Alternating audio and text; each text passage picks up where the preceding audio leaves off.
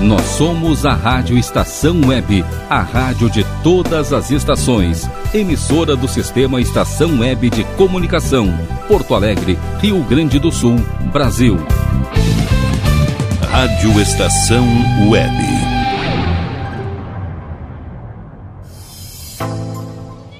Hoje a gente vai falar sobre um assunto muito pertinente que está sempre sendo pautado nos noticiários, mas que muitas vezes a gente não entende muito bem, que é a taxa de câmbio, o valor das moedas. Para mim, particularmente, é um tema muito interessante porque eu já me peguei diversas vezes me perguntando, né? Como assim o dólar tá alto? O que faz com que uma determinada moeda suba de valor? Quem decide isso? Como é que funciona? Essas e outras questões vão ser respondidas a partir de agora. A gente vai falar sobre por que o arroz está tão caro, por que o real, né, afinal de contas, está tão desvalorizado perante ao dólar, o que é inflação. Vamos falar sobre a questão do auxílio emergencial e da situação cambial dos nossos vizinhos, né, na Argentina o que influencia nos preços deles e o que não. Para responder todas essas perguntas, o Papo da Estação está aqui com a economista Patrícia Palermo, professora universitária. Tudo bem, Patrícia? Oi, Laura, tudo bem? É um prazer estar aqui hoje contigo participando desse podcast. Infelizmente, o Brasil é um país em que as pessoas não têm uma formação mínima em economia, né? Então, muitas vezes as pessoas são jogadas aí na vida adulta e elas são todos os dias bombardeadas desse tipo de informação e essa informação não pode ser apropriada da maneira mais adequada possível para a tomada de decisão, porque as pessoas não têm os elementos básicos para entender essa linguagem, né? Outros países do mundo já dão formação básica de economia para os seus cidadãos a partir do que é o nosso ensino médio. Né? E isso faz uma diferença enorme para a capacidade dos indivíduos de tomarem decisões ali na frente. Então, é muito legal participar de um podcast que tem esse tipo de iniciativa, né? De falar sobre algo que está no dia a dia das pessoas, mas que a maioria das pessoas não entende. É, esse é o objetivo mesmo: tirar dúvidas e explicar de uma forma que todo mundo entenda. Por isso que nós aqui da rádio nos preocupamos em trazer ainda uma jornalista especialista em economia, porque o jornalista tem esse intuito, né, de formação, que é falar de uma forma que todo mundo vai entender. Assim como a Patrícia também, que é professora. A gente está aqui com a jornalista do Correio do Povo, ela que se chama Patrícia também, é a Patrícia Comunello. Eu vou tomar cuidado para chamar a Patrícia Palermo de professora, para vocês aí não se confundirem. Uh, oi, Patrícia, seja bem-vinda também aqui no nosso podcast. Oi, Laura, tudo bem? É muito legal estar falando contigo e com as pessoas que acompanham o teu podcast. A gente que agradece pela disponibilidade. Meu nome é Laura Pontim, você está ouvindo o Papo da Estação e o assunto de hoje é câmbio.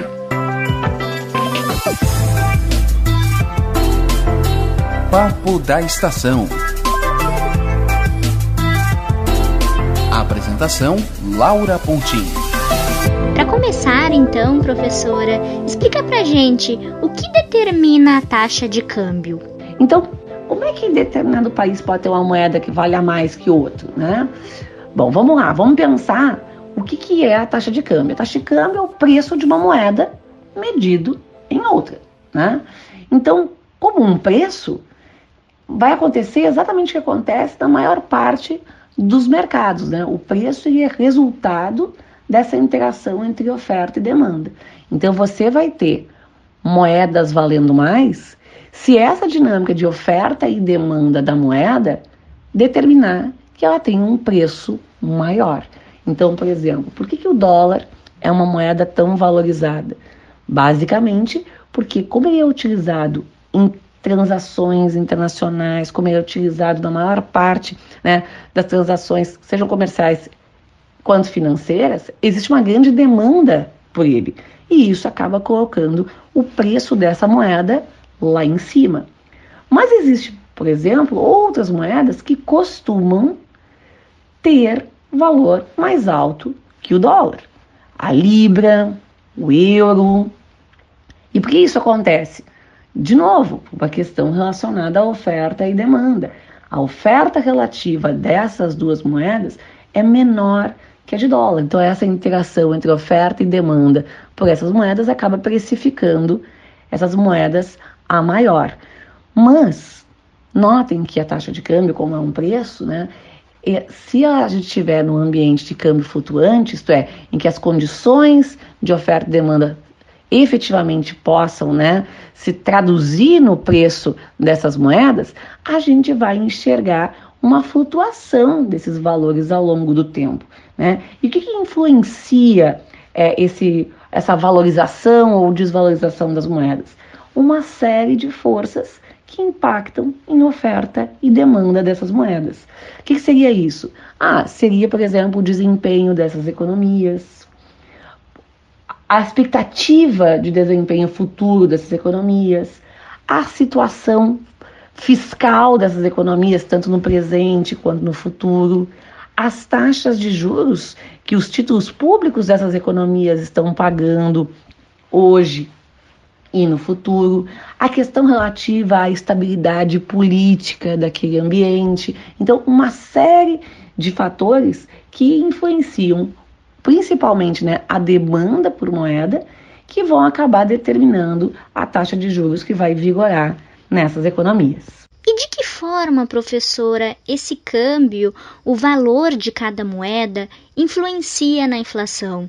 Que é o aumento generalizado dos preços e produtos. E é importante aqui dizer, né, o que significa esse generalizado, que não corresponde à inflação quando um único preço de um produto aumenta, mas sim de vários. É isso que é inflação, várias coisas no mercado aumentando ao mesmo tempo. E eu queria saber como o câmbio influencia nisso. A gente tem três canais aí em que o câmbio pode influenciar a inflação. O primeiro ponto é o seguinte, né? A gente importa muitos produtos. Então, esses produtos importados, quando a gente verifica uma desvalorização cambial, esses produtos ficam mais caros. Então, esses produtos são bens finais e são bens intermediários, né? Então, ambos acabam aumentando os preços finais aqui na nossa economia. Note que, primeiramente, quem vai ser impactado são aqueles preços ao produtor, né? Mas existe um filtro aí entre os preços ao produtor e os preços ao consumidor. Então, muitas vezes, os produtores, para não passar para frente esse, esse aumento de preço e, portanto, perder consumidores lá na frente, eles acabam sacrificando margem. Mas isso tem, obviamente, um limite. Então, o primeiro canal de contaminação é através dessa questão dos importados. O segundo canal de contaminação são produtos que, mesmo não sendo importados, têm seus preços definidos em dólar. Se a gente for olhar, por exemplo, as commodities agrícolas, né? A gente aqui no Brasil é produtor de soja, é produtor de milho, né? Só que milho e soja são produtos que têm seus preços determinados em dólar. Então, quando ocorre uma desvalorização cambial, esses produtos, mesmo não sendo importados, acabam sendo impactados também. E a terceira via, que a gente jamais pode esquecer, né, é que sempre se estabelece uma concorrência entre produtos estrangeiros e produtos nacionais. Quando os produtos estrangeiros, né, os produtos importados, eles começam a aumentar de preço, em virtude, por exemplo, dessa desvalorização cambial, se abre uma janela de oportunidade para que produtos nacionais também aumentem de preço. Né? Então é como se a gente pegasse uma, um efeito onda aí, né? Os produtos brasileiros, os produtos nacionais, eles aproveitando a onda dos produtos estrangeiros aumentando de preço, eles também aumentam. Por quê? Porque em termos relativos, eles não estariam perdendo aí espaço de mercado, porque basicamente o seu concorrente também elevou o seu preço, né? Então, a, a gente tem esses três canais em que basicamente a gente enxerga a taxa de câmbio influenciando os preços na economia e, portanto, influenciando a inflação. Vamos notar uma coisa importante aí, tá? Isso é uma tendência, mas pode não se verificar. E por que isso, né? Vamos pensar no momento que a gente está vivendo hoje, por exemplo. A gente vem de uma crise gigantesca que abalou a economia de uma maneira muito profunda, né? Que elevou demais o desemprego na nossa sociedade, que diminuiu a renda de muitas famílias e assim por diante, né? E existe muita ociosidade no mercado. Né? Então, muitos desses aumentos de preço que seriam né, provocados pela desvalorização cambial, eles não conseguem chegar na ponta. E a situação do arroz, hein, professora? E agora também da carne, né? A gente tem visto o aumento de preços de muitos produtos. Isso não é consequência da inflação? Tem sido um mistério para muita gente, né? A gente olha na televisão que a inflação tá baixa, tá controlada, que não tem problema, e as pessoas dizem assim: como assim? Eu vou no supermercado, vejo o preço dos alimentos só subir, só subir, só subir. Como é que os preços dos alimentos podem estar subindo desse jeito e a gente está enxergando aí uma inflação baixa e sob controle? Será que isso é possível? Será que estão mexendo nos números, coisa e tal? Pois é, vamos lá, vamos tentar entender como é que a gente mede a inflação e talvez aí esse mistério seja desvendado, né? Bom, vamos entender que os institutos de pesquisa, no caso o IBGE, que pesquisa e faz o cálculo do IPCA, que é o Índice de Preço ao Consumidor Amplo, né? O que, ele faz? Ele pesquisa como é que se comportou os preços de uma determinada cesta de consumo. Né? Essa cesta de consumo é baseada no hábito de consumo de famílias que ganham mensalmente de 1 a 40 salários mínimos. Obviamente, né, na nossa sociedade, tem muito mais gente que ganha pouco do que gente que ganha muito. Então, essa cesta de consumo, por mais que ela leve em consideração os hábitos de consumo de famílias que ganham mais, né, ela leva essencialmente em consideração o comportamento das famílias que ganham menos. Por quê? Porque as famílias que ganham menos são maioria e elas acabam tendo mais peso, obviamente, na definição dessa cesta de consumo. Mas dessa cesta de consumo tem tudo que famílias consomem. Então vai ter lá os alimentos, vai, vai ter feijão, arroz, carne, batata, mas também vai ter outras coisas. Vai ter educação, vai ter saúde, vai ter transporte, né? Então, vamos lembrar que a gente não consome apenas alimentos, a gente consome outros bens e serviços também. Quando a gente observa o que aconteceu nos alimentos, né, os alimentos eles tiveram um aumento significativo ao longo do ano de 2020. E alguns alimentos em específico tiveram um aumento bem maior, né? A estrela desse ano aqui em termos inflacionários, que todo mundo conversou e falou muito, foi o arroz, né? O que, que levou, por exemplo, o preço do arroz subir tanto? Tem uma série de elementos, né? Por exemplo, quando o governo pagou essa ajuda emergencial, ele levou renda para uma série de famílias que estavam numa condição muito complicada, né? Essas famílias, as pesquisas mostram que essencialmente gastaram esse recurso em alimentação no domicílio, né? isto é, em alimentação que foi preparada no domicílio. Então, elas destinaram esse recurso para compra de bens alimentícios. Né? Grande parte das pessoas que vai fazer essa compra de bens alimentícios vai comprar gêneros básicos, né? Que no caso brasileiro se sustenta ali em feijão, arroz e assim por diante. A gente não pode esquecer que uma grande massa de pessoas que não está incluída aí nessas pessoas que ganharam o ajuda, ajuda emergencial foi para casa, né? Isto é, foi trabalhar de casa. E trabalhando em casa, elas foram convidadas aí, né, a fazer o quê? A, a mostrar seus talentos culinários. E os talentos culinários das famílias vão acabar sendo restritos a um conjunto de pratos básicos. Isto é, quando a gente vai num restaurante, a quantidade de arroz que se come é muito menor do que a quantidade de arroz que se come quando se come em casa. Então, essas famílias que vieram para casa, né, elas também aumentaram significativamente o consumo desses bens básicos. E isso aconteceu no mundo inteiro, né? Para você ter uma ideia, o Brasil, ano passado, ele tinha exportado umas 600 mil toneladas de arroz. Esse ano ele exportou mais de um milhão de toneladas de arroz. Né? Então, aumentou também a demanda externa pelo nosso arroz aqui, né? E isso tudo joga o preço desse produto para cima, né? Quando a gente observa, por exemplo, o que aconteceu com outros bens e serviços, aconteceu de maneira contrária, né? A gente diminuiu de maneira bem significativa a demanda e isso jogou preços para baixo. Então, quando a gente está olhando para essa cesta como um todo, né? A gente teve preços que subiram e preços que baixaram. Então, a cesta como um todo subiu pouco, né? Aí as pessoas dizem assim, tá, mas eu não vejo esses preços baixando. Provavelmente porque agora, né, nesse momento de pandemia, as pessoas elas pararam de consumir aqueles produtos que os preços baixaram. Então aquela história assim, né? A gasolina está mais barata, mas se você não compra gasolina, você não sente como mais barato ela ficou, né? Então essas coisas tem que a gente entender o que está acontecendo com a inflação. A gente não pode se fixar única e exclusivamente num produto. A gente tem que olhar para o conjunto de produtos como um todo.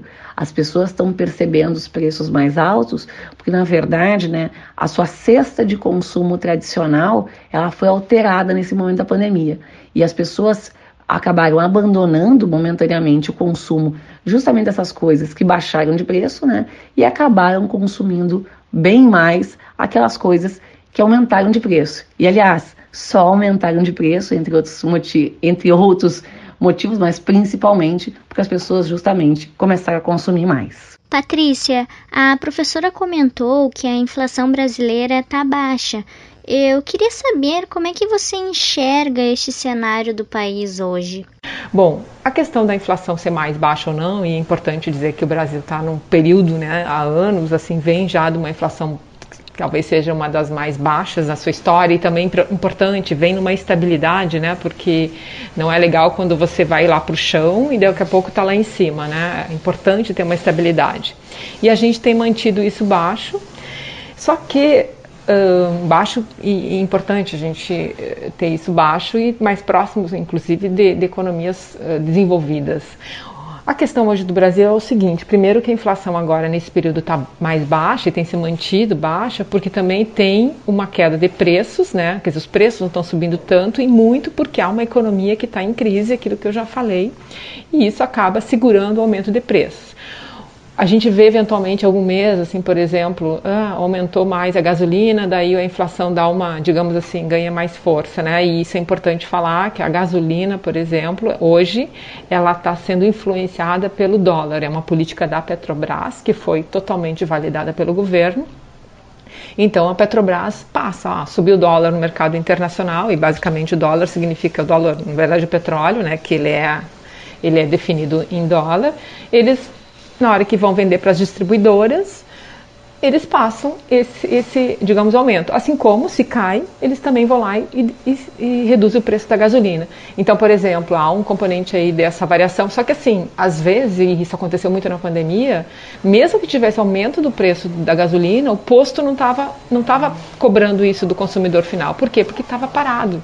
Imagina aqueles meses da pandemia ali, abril, maio, que as pessoas estavam em casa, ninguém estava usando carro. Então não adianta tu colocar aí, os postos precisavam vender. Então a gente viu muito isso assim, mesmo com o dólar né, subindo né, no mercado internacional, né? Claro que o petróleo também não necessariamente subiu, mas, mas teve né, uma oscilação e a gente não via isso no preço lá que eu estava pagando para abastecer meu carro. Então isso, quer dizer, essa questão dos preços, isso que eu quero dizer, subir mais ou não subir e até cair tem a ver sim com quantas pessoas estão dispostas a pagar por aquele preço. Se as pessoas estão assim não estão comprando, o cara que vende, que vende tomate, que vende a banana, o arroz, ele vai tentar em alguns momentos baixar preço para ver se as pessoas vão comprar. E quando ele e aí, quando ele baixa preço, isso também vai refletir no índice de inflação. Né? Então, que é o que pode cair, né? O índice, né? Se, digamos, se houver um, uma redução geral de preços, o índice vai cair, que a gente tem daí a tal da deflação, quando você tem uma redução de preços. Isso é bom em alguns momentos, porque é sinal de que, pô, a gente está tendo, né? O nosso dinheiro, digamos, está conseguindo comprar mais, porque quando cai preço, você consegue, né? O, o 10 reais que tu tem no bolso, antes comprava sei lá, 3 quilos de arroz, né? arroz não é uma boa comparação, mas sei lá, comprava quatro caixinhas de leite, né? E daqui a pouco se tem uma promoção que as pessoas vêm, tu vai lá e compra mais, né? Mas tem um aspecto importante nessa história de inflação baixa, que nesse momento ela também tem muito a ver com dificuldades que a gente está passando por causa da, da pandemia, das dificuldades da economia, quer dizer, a gente tem o um, um desemprego subindo, né? As pessoas com menos dinheiro. Uh, e isso também acaba uh, dificultando né, que tenha um repasse de preços. Então, e aí o que também vocês já começam a ouvir falar, que ah, se começar a ter uma demanda maior em função até de retomada, para alguns setores em que tiver a maior procura, e aí a gente pode ver muito em setores que são de né, consumo mais, mais, geral, mais, assim, mais intenso, pode começar a ter repasse de preço, aumento de preço. E isso vai gerar inflação, tanto que já né, alguns têm algumas projeções para o ano que vem já falando em aumento. Não é tanto, porque de alguma maneira a né, hoje a situação da inflação, ela, de alguma maneira, ela, ela se consolidou, né? E claro que o governo age né, em muitas políticas para tentar manter nesse nível. Agora eu queria entrar na questão do dólar contigo, Patrícia, que é a principal moeda de troca do mundo. Eu queria saber por que o real está tão desvalorizado perante ela e qual o contexto que os brasileiros vêm enfrentando ao longo dos anos. Bom, essa questão do, do dólar talvez seja um dos temas mais interessantes da economia, porque imagina que nós que moramos no Brasil, temos a nossa moeda real, é influenciado, ou nós somos, a nossa vida é influenciada por uma outra moeda, que é o dólar. E é assim porque a economia no mundo é extremamente integrada e tudo mais, todo esse papo. Bom, o que, que importa saber? Quando a gente fala que o real está desvalorizado em relação ao dólar, que é o que as pessoas estão acostumadas a ouvir no noticiário, significa que a nossa moeda está valendo menos que o dólar. Bom, primeiro porque o dólar, porque é a moeda que é mais usada para transações no mundo e porque ela obviamente tem um nível de confiança, ela é de uma economia muito forte e ela também tem e isso gera uma demanda que faz com que ela no digamos no cenário mundial ela tenha uma valorização maior ou menor dependendo do momento. O que está acontecendo agora é que com a pandemia o mundo está instável. As economias do mundo estão em crise ou estão tendo dificuldades. Uh, e muitas precisaram eventualmente ter que buscar formas de assegurar valor e tudo mais, e o dólar teve uma demanda maior, tem uma demanda maior, e como também é a moeda forte, ela acaba em relação a outras moedas, no caso do real, ela acaba ganhando mais força. Esse é um aspecto. Existe um fator que é, digamos, que não está no nosso controle, que determina esse nível de valorização do dólar, certo? Então, quando você quiser comprar o dólar, ele vai estar, por exemplo, agora quase seis reais. Significa que a gente vai ter que ter muito mais reais para comprar esse dólar. E parte do, dessa valorização do dólar tem a ver com esse cenário mundial. E a gente não tem muita ideia de quando o mundo vai estar mais tranquilinho, até porque todo mundo está acompanhando a pandemia, a questão da vacina, tudo isso vai interferir. Isso afeta as economias do mundo inteiro. A China, que é a segunda economia no mundo, afeta a Europa, afeta a gente aqui, afeta a Rússia, etc. Bom, é o jeito como a vida hoje é no mundo. Outro, outro componente dessa desvalorização é a situação do Brasil, da economia brasileira, e a moeda, né, o real, é o, digamos assim, é a expressão do que a gente vale, digamos, né, o dinheiro, etc. Se ele vale mais ou menos, isso traduz muito da força da nossa economia ou, eventualmente, de uh, fraquezas dessa economia. E sim, a desvalorização tem um componente que é uh, formado por dificuldades da nossa economia, que vão desde a questão da competitividade dos produtos, quanto eles custam, Uh, a renda das, das, pessoas, a questão do governo, quanto ele tem que gastar mais ou menos para poder atender às demandas da sociedade, porque essa questão, por exemplo, do governo gastar mais ou menos, ou precisar buscar dinheiro no mercado para poder pagar suas contas, que aí é aquilo que a gente sabe que a gente ouve muito falar do déficit do governo, etc., dos juros, né, que é assim que ele consegue dinheiro, né, que as pessoas também ouvem muito. Isso tem a ver com demandas que a sociedade tem e que o governo tem que entregar, faz parte, isso é o modelo da nossa economia, né? A gente não tem uma economia liberada, onde as pessoas se viram e o mercado, afinal, dá conta ou não dá conta do, do que a gente precisa. E o que, o que tem, e aí sim, por isso que também a desvalorização hoje do real é a maior nesse momento, né? Pegando um período aí mais recente, é a maior no mundo, em que todas as moedas, pelo menos aquelas que têm relevância, é porque também a gente já vinha antes da pandemia, então a pandemia não é a única responsável. Antes da pandemia, a gente já vinha com um processo de perda de valor, tanto que se as pessoas lembrarem o ano passado, né, a gente viu o dólar a 4 e subindo e subindo, economistas falando que ia chegar a 5 e quando chegou a 5 depois tu começa a falar que vai chegar a 6. E, e, e esse movimento, né, essa perda de valor do real em relação ao dólar reflete esse ambiente interno, é, são as dificuldades da economia, aí tem a questão das reformas, que o governo diz que vai fazer, uma hora e depois diz que não vai fazer, ou fala uma coisa e depois diz, faz outra, e aí a gente vê aquela coisa de bolsa, de mercado, eh, nervoso, né? E a gente normalmente, quando tem isso, vocês podem ver como o dólar sobe, né? Por quê? Porque o dólar ele, ele, de alguma maneira ele sofre essa influência, né? Quer dizer, é como se a gente tentasse, está tentando ali colocar as coisas em equilíbrio e, e, e, é difícil, né? Então tem esse componente que já vinha, então só piorou. Essa que é a verdade. E a gente não tem muito, assim, como dizer quando vai voltar, digamos, a um, né, um valor mais, sei lá, menos menos uh, né, uma desvalorização tão alta. E também assim é importante lembrar que o Brasil, nos últimos anos, né, já teve até um câmbio menor, né, um câmbio no sentido né, dessa troca, né, em 2010, naquele período ali a gente chegou a ter um, um, um dólar valendo 1,60, né, muita gente viajou por causa disso, quer dizer, fica mais barato viajar, né, porque o teu real está conseguindo comprar né, mais dólares, né, e, mas era um momento também de uma política de gestão, digamos, desse câmbio diferente do que tem hoje. Naquela época havia um pouco mais de interferência do governo, né? E isso também, de alguma maneira, a maneira como o governo faz, administra né, o, o câmbio, também interfere no seu valor. Se você deixar ele flutuar, que é o que os economistas falam, como está agora, quer dizer, deixa que, digamos, as leis do mercado uh, definam o valor dele, né?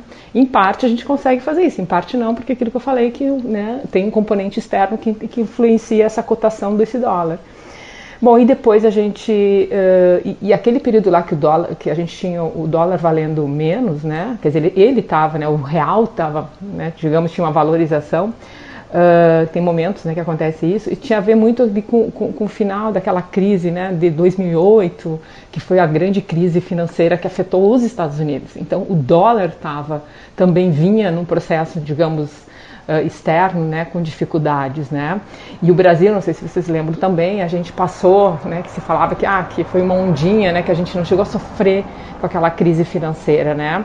A gente, na verdade, tem um período mais recente de recessão, de crise, que vem em 2014, 15, e que a gente estava tentando se recuperar e veio a pandemia e nos deu, tipo assim, um banho da água fria.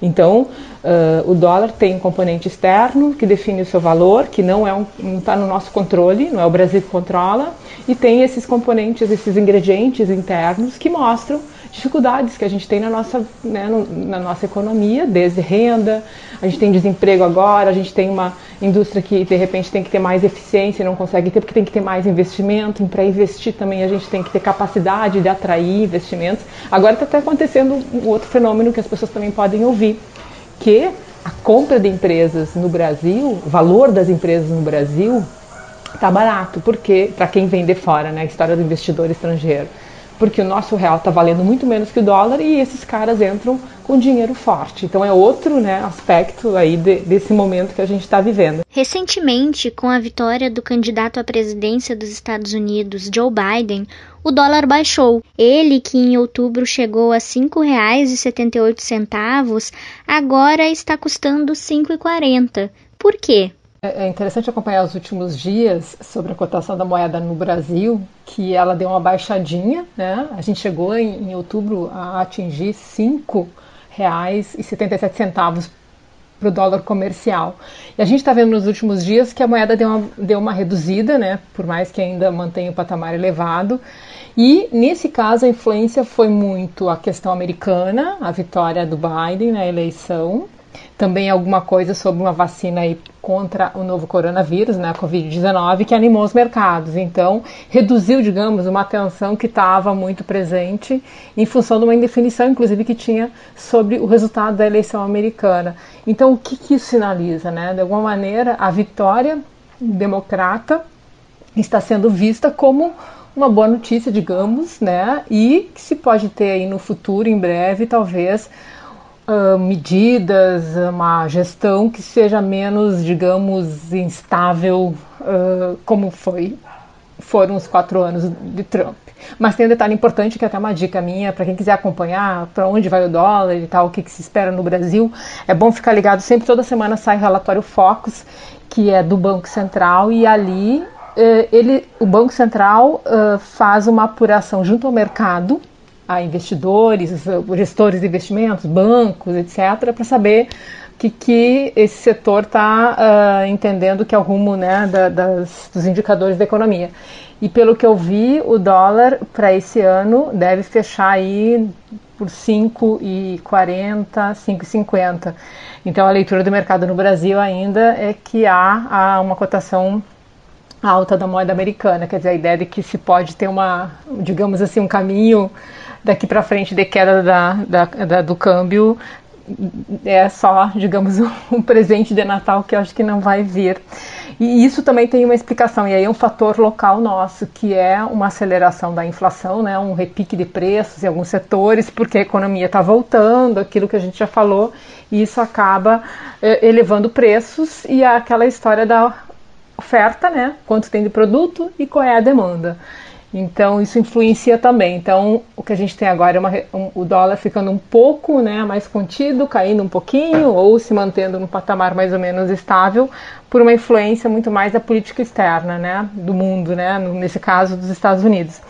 E internamente a gente tem aí que melhorar muito porque nós temos né, as nossas dificuldades e nesse caso principalmente uma pressão de inflação que acaba alimentando um dólar mais alto. É, segundo uma matéria do G1, especialistas afirmam que entre investidores há também a percepção de que as políticas de Biden colaborariam para um dólar globalmente mais fraco, principalmente com a expectativa de aprovação de novas medidas de auxílio fiscal na maior economia do mundo o que pode dar apoio a moedas de países emergentes. Patrícia, por fim, mas ainda falando sobre câmbio, o poder da moeda, eu gostaria de falar um pouquinho sobre os nossos vizinhos aqui na Argentina. Quando a gente ou um conhecido vai para lá, é comum ouvir que o peso está muito desvalorizado. Hoje, um real está valendo 14 pesos mas ao mesmo tempo que o peso está muito desvalorizado, a gente se depara em um primeiro momento com uma condição de vida dos argentinos um pouco melhor que a nossa, digamos assim. E quando eu falo melhor, eu estou me referindo a serviços públicos. Por exemplo, a passagem de ônibus de lá tá praticamente um real enquanto aqui em Porto Alegre temos a passagem mais cara das capitais brasileiras. Por que isso acontece mesmo com o peso muito desvalorizado em relação ao real? Explica pra gente. Uh, o real sim vale mais que o peso argentino. Eu estava até olhando, o, o, real é a moeda que mais desvalorizou no mundo entre, claro, economias mais relevantes. Desde janeiro, né, quase 30% de, de desvalorização frente ao dólar. E o peso argentino é a terceira que mais desvalorizou, né? Então, quer dizer, duas moedas que perdem força. E o que acontece? A gente vai para a Argentina como turista e, afinal, vai gastar, vai, vai em restaurantes, vai fazer passeios, vai comprar coisinhas, presentinhos e tal. Esses preços, esse tipo de coisa, não tem nenhum tipo. Ele é, é o mercado livre, quer dizer, né, tu vai lá e encontra os produtos com preço que as empresas, lojas, varejo querem colocar. Só que, por exemplo, transporte público, ônibus, é, é o tipo de preço que normalmente nas economias, principalmente economias tipo a brasileira, né, A Argentina é assim, é, é um preço que, que, cujos reajustes são definidos pelo governo, que se fala de preços controlados, né? E eles variam muito conforme a inflação, né, etc. Aumento de, no caso de transporte dos combustíveis. E eu estava vendo, a Argentina há dois anos teve um tarifaço de transporte, o governo teve que quase dobrou o preço do, da passagem de ônibus. Que claro que para nós ainda ela é barata, né? Comparando, né? Só que não sei quanto, quanto se anda de ônibus mais ou menos, mas o transporte em si não é o que mais impacta o gasto de um turista, né? Mas uh, a questão é essa, quer dizer, o transporte é barato, isso é legal, porque pelo menos dá para a gente andar e conhecer mais coisas, né? Mais alimentação e outros preços, aí entra na história de ter uma inflação alta e isso acaba uh, derrubando a moeda e também fazendo o que acontece no Brasil também, dizer, onde tem inflação maior, tu acaba encarecendo preços de muitos produtos, né? Então essa que é a ideia. Então preços, digamos, de serviços públicos, eles funcionam diferente porque os governos muitas vezes agem no sentido de proteger a renda das pessoas para que elas não sofram tanto com a inflação mais alta e possam, por exemplo, pagar a passagem de ônibus para ir trabalhar, para poder se locomover na cidade. Quem ia antes para a Argentina via o que lá? Que você estava pagando, mesmo que você recebesse 10 uh, pesos, aqueles 10 pesos compravam muito pouco. As coisas estavam caras e têm ficado caras. E isso não é porque ah, o real vale mais ou menos, etc. Não, é porque a moeda argentina está muito desvalorizada. Ela não está mais agora, mais recentemente que o real, porque de alguma maneira ela né, já vinha colhendo isso há mais tempo, né? E também porque há políticas internas do país que, que talvez uh, segurem um pouco isso. Mas mas ela está muito desvalorizada em relação ao dólar. Né? A Argentina vem ao longo de 30 anos passando por processos de aquela história do, do peso um para um, né? um peso valendo um dólar durante um, bom tempo, uh, e isso, na verdade, sustentado por uma política né, de governo, sei lá, política econômica, e é de uma maneira artificial, porque a economia argentina não é a mesma coisa que a economia americana. Porque se você considerar que se pode ter uma relação de um para um, no, assim, tirando fatores, digamos, mais conjunturais, mais assim, ah, do momento, né, das economias no mundo, é como se, bom, eu estou na Argentina, mas eu estou tendo uma vida de americano. E isso não é real, todo mundo sabe, né? A economia argentina nos últimos, últimas décadas perdeu muito da sua força, principalmente na parte mais assim de geração maior de valor, indústria, né, mais investimentos. E isso, obviamente, se reflete em, na mesma lógica que o real no Brasil, reflete na moeda, e essa moeda perde poder de compra, tem a inflação também, quer dizer, os preços subindo, e as pessoas com uma moeda que é mais, mais fraca, né, para poder comprar, que vale menos. E isso tudo acaba refletindo nesses preços na hora que você vai no restaurante, quanto você paga, na hora que você vai no supermercado, então aquele alfajor que a gente adora comprar, né, uh, ficou mais caro e tudo mais. E é uma coisa muito doida, porque a Argentina, nesse momento, uh, e até no processo de tentar né, administrar isso, eles têm, por exemplo, hoje 12 câmbios de dólar, 12 tipos de dólar que os argentinos utilizam na sua vida, desde o câmbio aquele para para fazer exportação e importação, né, o que é o câmbio que né, na hora que entra dólar, quanto que vale em, pesos, até coisas mais simples, né, que vários tipos de as pessoas podem, por exemplo, por mês comprar até 200 dólares as pessoas, as famílias argentinas. E aí tem um valor para esse dólar que as pessoas que, na verdade as pessoas compram o quê? E aí outro aspecto importante, elas compram para garantir, digamos assim, ah, uma espécie de eh, proteção do dinheiro que elas estão recebendo em pesos. Então elas vão lá, compram uh, dólares para fazer uma espécie de poupança, literalmente guardar no, no, colchão, porque esse dólar não vai ser depositado no banco, para que pelo menos o dólar, esse dólar que elas compram todo mês, garanta que não que a moeda lá do trabalho que elas têm, quer dizer, do que elas recebem pelo trabalho, etc., não, não perca valor, né, em função da inflação. Então é, é, é, uma situação assim bem mais complicada comparando com a do Brasil, né? A gente não faz isso aqui. Claro que a gente hoje tem que pagar mais caro pelo dólar, né? E aí só quem de alguma maneira precisa efetivamente comprar dólar acaba sentindo mais diretamente. Claro que a gente paga de outras maneiras, né? Mas a Argentina tem isso. Então, uh, a gente, o real comprar mais moeda no país, né? Tipo, mais pesos, não significa que a gente vai poder ah, comprar coisas mais baratas, porque uh, a gente tem que, de alguma maneira, se ajustar, vai sofrer os efeitos da situação uh, da economia do país que a gente está. Isso vale para vários lugares, não, né? Vai para o Uruguai, a gente consegue comprar até mais pesos lá, mas aí tu olha para a economia uruguaia, ela também não é barata, ela também, inclusive, é bem parecida com a do Brasil, e isso é uma coisa que chama atenção, mas agora também ninguém está viajando para o Uruguai. E é isso, então essa é a ideia, né? Quer dizer, o, o resumo da história é que as moedas elas sofrem sim de como está a vida em cada lugar. Elas são, na verdade, o grande termômetro para dizer se a nossa vida está mais, digamos, está valendo mais, está valendo menos, se a gente vai poder comprar mais e comprar menos. É basicamente isso. Obrigada, Patrícia. Obrigada às Patrícias, na verdade, pela disponibilidade e as explicações. Esse foi o nosso podcast sobre câmbio, assunto que com certeza vai render outros podcasts. Agora você fica com Ricardo Medeiros, com Conexão Nerd Estação. Meu nome é Laura Pontim, eu agradeço a sua companhia e até o próximo Papo da Estação.